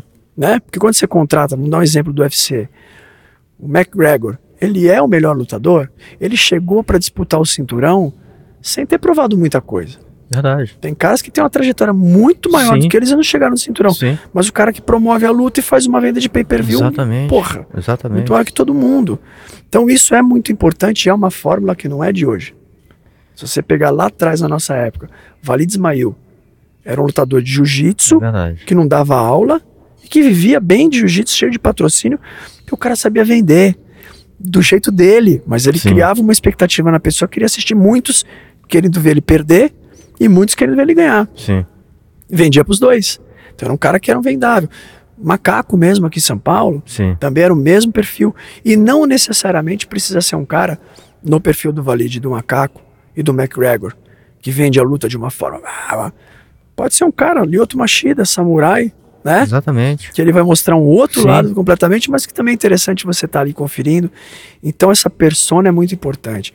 A gente, pô, na- vê a nossa pesagem, né, no shopping lá. A Ana Rodrigues. Ah, me perguntaram, pô, a Ana Rodrigues é a queridinha do evento. Ela não é queridinha do evento, ela ganhou todas as edições, né? Então todas que ela lutou, ela ganhou. Ela não lutou todas, mas as que ela lutou, ela ganhou. Se alguém ganhar dela, essa menina vai ser a próxima que vai ficar no próximo. Porque a gente vai. meio, meio desafio ao galo, entendeu? Sim. O cara vai ganhando, vai ficando. Não necessariamente a regra é isso. Porra, a luta do Pete com o Nenego. Puta pau, maravilhoso. Eu, vou, eu quero o Talvez a Pete melhor- mais 10 talvez a melhor vezes. da- da- da foi a melhor, foi, foi eleita, foi, Foi. eleita. Quero o Nenego e o Pete 10 vezes no evento. É isso que o cara quer ver, cara. O cara que assina ali ou paga o ingresso. Ele quer ver show, ele não quer ver lutinha amarrada. Não. Né? E aí tem o pré, né? Que é Exatamente. como cara. você vai vender e gerar o interesse das pessoas. Sim. Não necessariamente precisa ser de forma agressiva. Mas pode Não, ser. As mulheres, eu acho que é muito legal, cara. Eu acho que a mulher tem uma sensibilidade. Eu falo, tem muita aluna mulher, né? E elas têm uma sensibilidade, né, cara? E ao mesmo tempo tem um respeito, existe um respeito. E- então ela, ela vai no limite, né, cara? Foi- você vê que na própria pesagem já foi muito já foi muito nítido ali como elas lidaram com aquela situação. E durante a luta, cara, pô, elas olham ali, você vê que elas estão muito dentro do negócio, É. energia. E essa menina é muito brava. Muito brabo. E, e- e colocou exatamente isso. Ela falou assim: meu irmão, top qualquer um, pode vir aí. tô, tô dentro, vou ganhar. Então, Então, essa autoconfiança que ela passa, que é muito legal também pra, Sim. né, pra mulher, pro mundo feminino, enfim, de alguma forma. cara, eu li uma coisa, um- eu não lembro aonde que eu vi isso faz um tempo. E quero que interpretem bem, não é uma regra, nada disso, mas assim, a seleção olímpica de judô do Japão, nessa época, não vou me lembrar a data e tal, todos eles eram os melhores do mundo. Todos eles tinham um perfil arrogante. Chegavam na área de aquecimento, a galera meio que se falava e com eles, distância. Às vezes isso cria uma barreira, que assim, eu falo isso para meus alunos também, cara. Você às vezes respeita muito o teu adversário ali, tem aquela insegurança de, pô, daqui a pouco você sai com o cara, vira amigo do cara, você já pulou essa primeira barreira, É. entendeu? Sim. Você pode arriscar mais coisas assim, porque você criou aquela primeira barreira. Você... E no cara que é competidor, no meu modo de ver, o cara que é competidor, ele precisa ter. Sim. Ele precisa ter essas barreiras ali, pro Sim. cara tá sempre no receio de, puta, esse Lógico. cara eu não sei se é o lugar dele. Sim. Então esse perfil, não que se- as pessoas precisam ser arrogantes, mas esse perfil arrogante do, da japonesada lá que ganhava tudo, o cara, porra, ia lutar com o cara ali, ele tinha certos receios que ele talvez não teria com o outro que Sim. que não tinha isso, né? Então, o, o- não só a Ana Rodrigues, a, a Bia Mesquita, 10 vezes campeã mundial, ela falou entre aspas, não com essas palavras, mas vai ter que comer muito arroz com feijão para ganhar da campeã. Exatamente. Cara, ela não desrespeitou, Sim, sim. mas ela botou uma pilha ali falando, cara, eu sou bambambam, bam, bam, minha filha, vai treinar que você vai ganhar de mim. E a Talita, não sei se você acompanhou, pós-evento, ela fez um post dando a resposta. Então aquilo gerou um Não vi, negócio vi resposta. e ninguém se desrespeitou. Foi tipo, cara, isso daí é cabeça de old school. Eu tô chegando aqui, não importa quem tá do outro lado, eu vou pra fazer meu nome, tipo uma coisa assim, sabe? E ninguém se desrespeitou, mas ao mesmo tempo aquela luta pegou fogo. Foi mó lutão também, cara. Foi mó lutão. E todo mundo falou, cara, vamos ver essa luta aí. Que, que- Essas coisas, esses elementos, trazem uma curiosidade a mais da do, do cara que tá do outro lado da televisão ali, Sim, que quer ver. sim. Total. Total. Né? Você conta. Por isso que o countdown é legal, É. né? Você Uhum. contar a história daquele duelo. Isso- isso Por aí. exemplo, eu achei que ficou um pouco a luta do Mickey e do Isaac. Tinha um baita conteúdo pra fazer. Mas na hora de promover, como existe uma amizade, não foi tão forte quanto de outras vezes. Tipo, eles ficaram muito na amizade, né, cara? Uhum. No respeito. Sim. Não que tivessem de se desrespeitar, não é isso. Mas se você contar a história, eles treinavam junto no Dream Art. É. Eu fiz umas. A, a Dream, o BJ Cria, uma página lá né, que, que tem muito bacana. Deu umas pimentadinhas ali. Falou pro Isaac, pô, mas e quando vocês treinavam junto? Como é que era? Ah, então, quando treinava junto, ele era mais novo, mas eu levava uma vantagem. Pá, faz o corte e joga no post. Porra, turma do, do, do Mika. Pô, o cara falou que leva uma vantagem no Mika, aí o Mika. A minha ideia era fazer essa promoção do sim. Mika do outro lado. Falou, não, mas agora são outros tempos, eu queria a gente esquentar isso de uma forma sem ninguém desrespeitar ninguém, mas que, as galera, que a galera quisesse falar, pô, e agora? Treino é treino, vamos ver como é que é agora É. né? E isso eles ficaram mais tranquilos ali. Cara, estavam vindo de uma competição da DCC, os dois não tinham tido a performance que imaginavam ter. Achei que o Mika lutou demais, mas perdeu a final. Sim. Então, assim, aquilo deu uma balada também. Tem isso muito também, né, cara? E é uma chave que também precisa ser virada. Você quer ser profissional de jiu-jitsu? Não tem vitórias e derrotas, cara. Sim. Você não pode tentar. O Isaac falou várias vezes que ele tentou sair da luta. Você viu? Ele citou várias sim, vezes isso. Sim. Isso para promoção é ruim. E por outro lado, também pro profissional Isaac, não é bom, cara, porque assim tá bom, eu tive uma, uma derrota hoje, mas se eu quero ganhar mais tantos mil reais, no fim de semana que vem eu vou estar lutando de novo, cara. Sim. E nem só de, de vitórias vive um campeão, cara. Se não, ele vai lutar quatro vezes no ano, que é quando ele tá, não, agora eu certeza que eu tô no meu auge. Se ele quer viver disso, ele ou qualquer outro atleta, que tenham vários BJJ Stars todo final de semana pro cara botar dinheiro na- no bolso, Sim, né, cara? Sim. Então, essa chave também precisa ser virada. E isso aí vem o profissionalismo, o acompanhamento psicológico. Que o cara saiu de uma derrota ali e no outro dia ele tá com o psicólogo falando, não, cara, fazendo ele acreditar que, que ele tá bem de novo, ele vai lutar no fim de semana seguinte. Que é os grandes esportes, né? Sim. Os grandes campeões que hoje vivem muito bem, cada um com seu esporte. Vou falar do surf. Todo mundo tem acompanhamento de fisioterapia, acompanhamento psicológico, que o jiu-jitsu já está começando a ter. Mas eu acho que o cara que está ganhando grana, ele tá, tem que começar a investir nessas coisas que ele vai ganhar mais grana. Sim, É. com certeza. são elementos que tem que, que somar. Sozinho não vai. Sim. né? Tem que ter uma assessoria legal. Total, cara. Eu acho, É. eu acho muito. Essa, essa parte de, do conteúdo. E hoje, né, você, você falou, foi legal você ter falado também, que isso foi, é, sempre foi assim, né? É, época é. do Valide, como você falou, macaco. Mas hoje é super importante, cara. E, Tem mais as marcas- visibilidade, né, cara? É, e da forma como você se posiciona também. Sim. Né? Por isso que eu acho que ter um profissional ali do lado, cuidando Uhum. da tua imagem, cuidando do que você fala, como você vai falar. Não é, não é transformar o, o cara no que o cara não é. É, é justamente pegar o que o cara é e falar assim, eu sou assim, não, sou aquilo. Mas Pra não premer esse suco aí. né? exatamente. É isso, é isso. né? Mostrar uma verdade que seja muito interessante de cada um. Cada um tem sua individualidade que, seja, que, que pode ser muito legal se for Sim. bem trabalhada. Exatamente. É até meio que o branding desse negócio É todo. isso, é isso.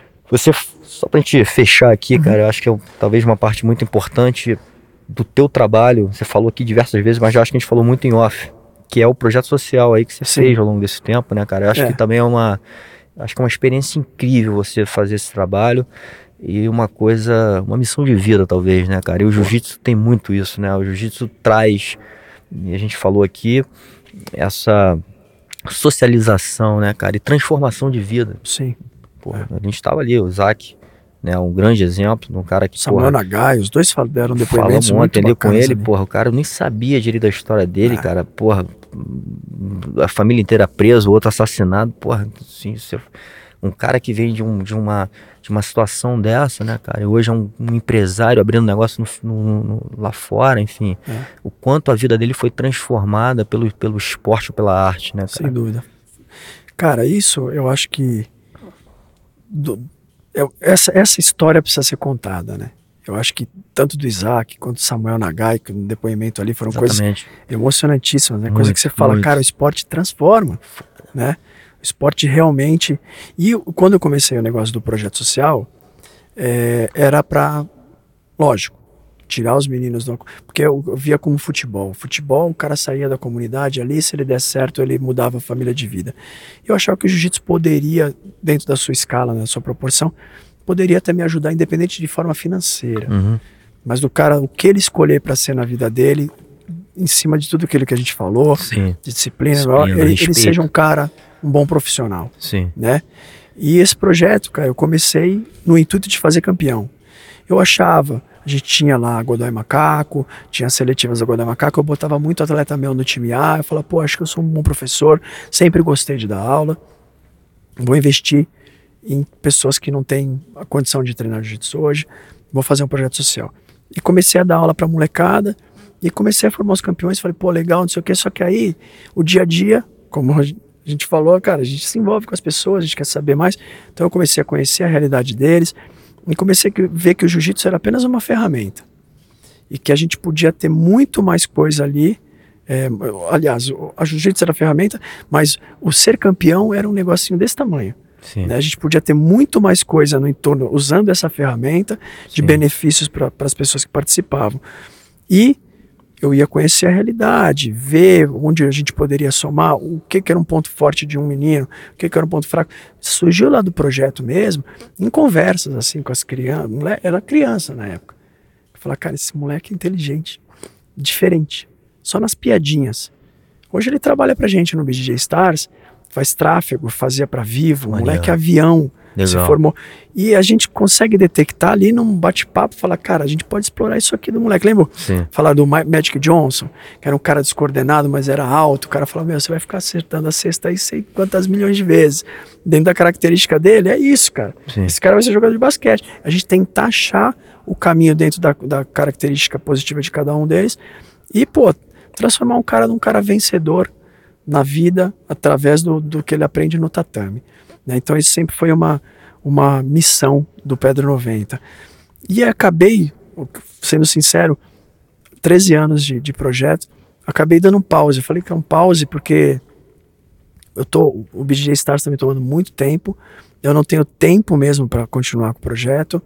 É, eu tenho um outro aluno meu que está tocando uma parte, mas eu mesmo não tenho, e eu gosto, eu sou apaixonado, eu não quero fazer mal feito. Eu, por exemplo, em 13 anos de projeto, não me lembro de eu ter chegado um dia atrasado para dar aula, eu trabalhando o dia inteiro. É, todas as vezes que eu não pude ir, tinha um faixa preta lá me substituindo. Eu levo muito a sério o negócio, entendeu?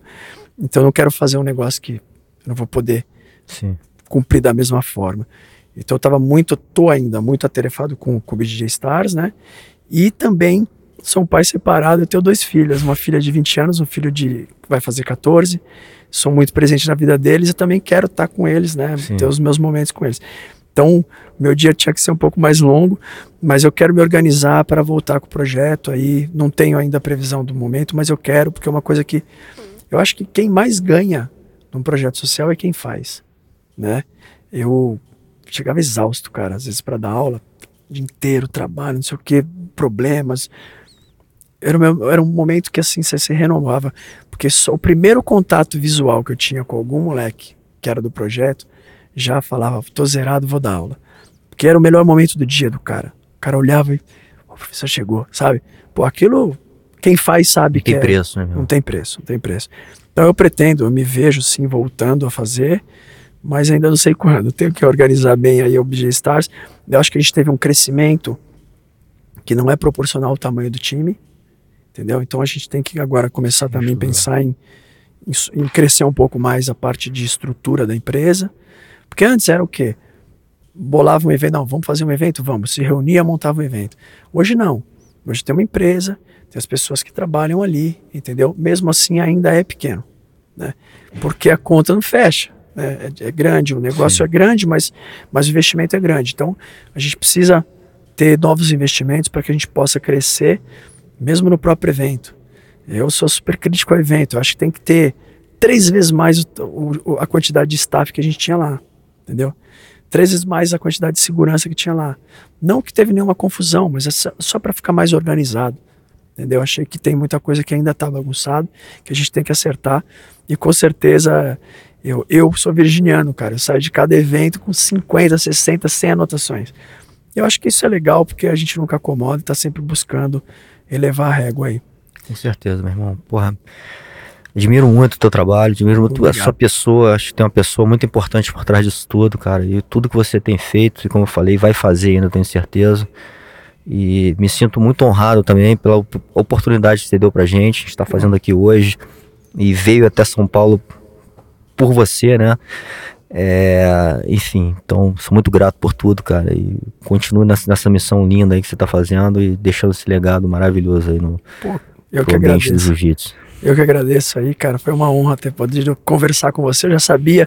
A gente, né? A primeira conexão ali a gente já sente, né? Que Sim. vai- já vi que era gente da gente mesmo, pessoa que eu. E eu gosto de me cercar de gente assim, que tem um, uma proposta, um propósito na vida, né? De, de fazer o, o negócio crescer, fazer o bem para os outros.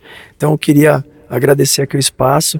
E como eu te falei, cara, eu falei, meu, hoje eu vou ter, quero capotar o dia inteiro. Eu falei, não vou perder a oportunidade. Por isso que eu tô agradeço muito, cara. Eu sei o quanto é, é precioso teu tempo também, né, cara? Esse tempo, inclusive, do descanso, o quanto isso é importante. Você tá doando pra gente aqui, colocando energia nesse nosso projeto. Porra, é demais, meu irmão. Muito Eu grato. que agradeço, tinha certeza que eu não me arrepender.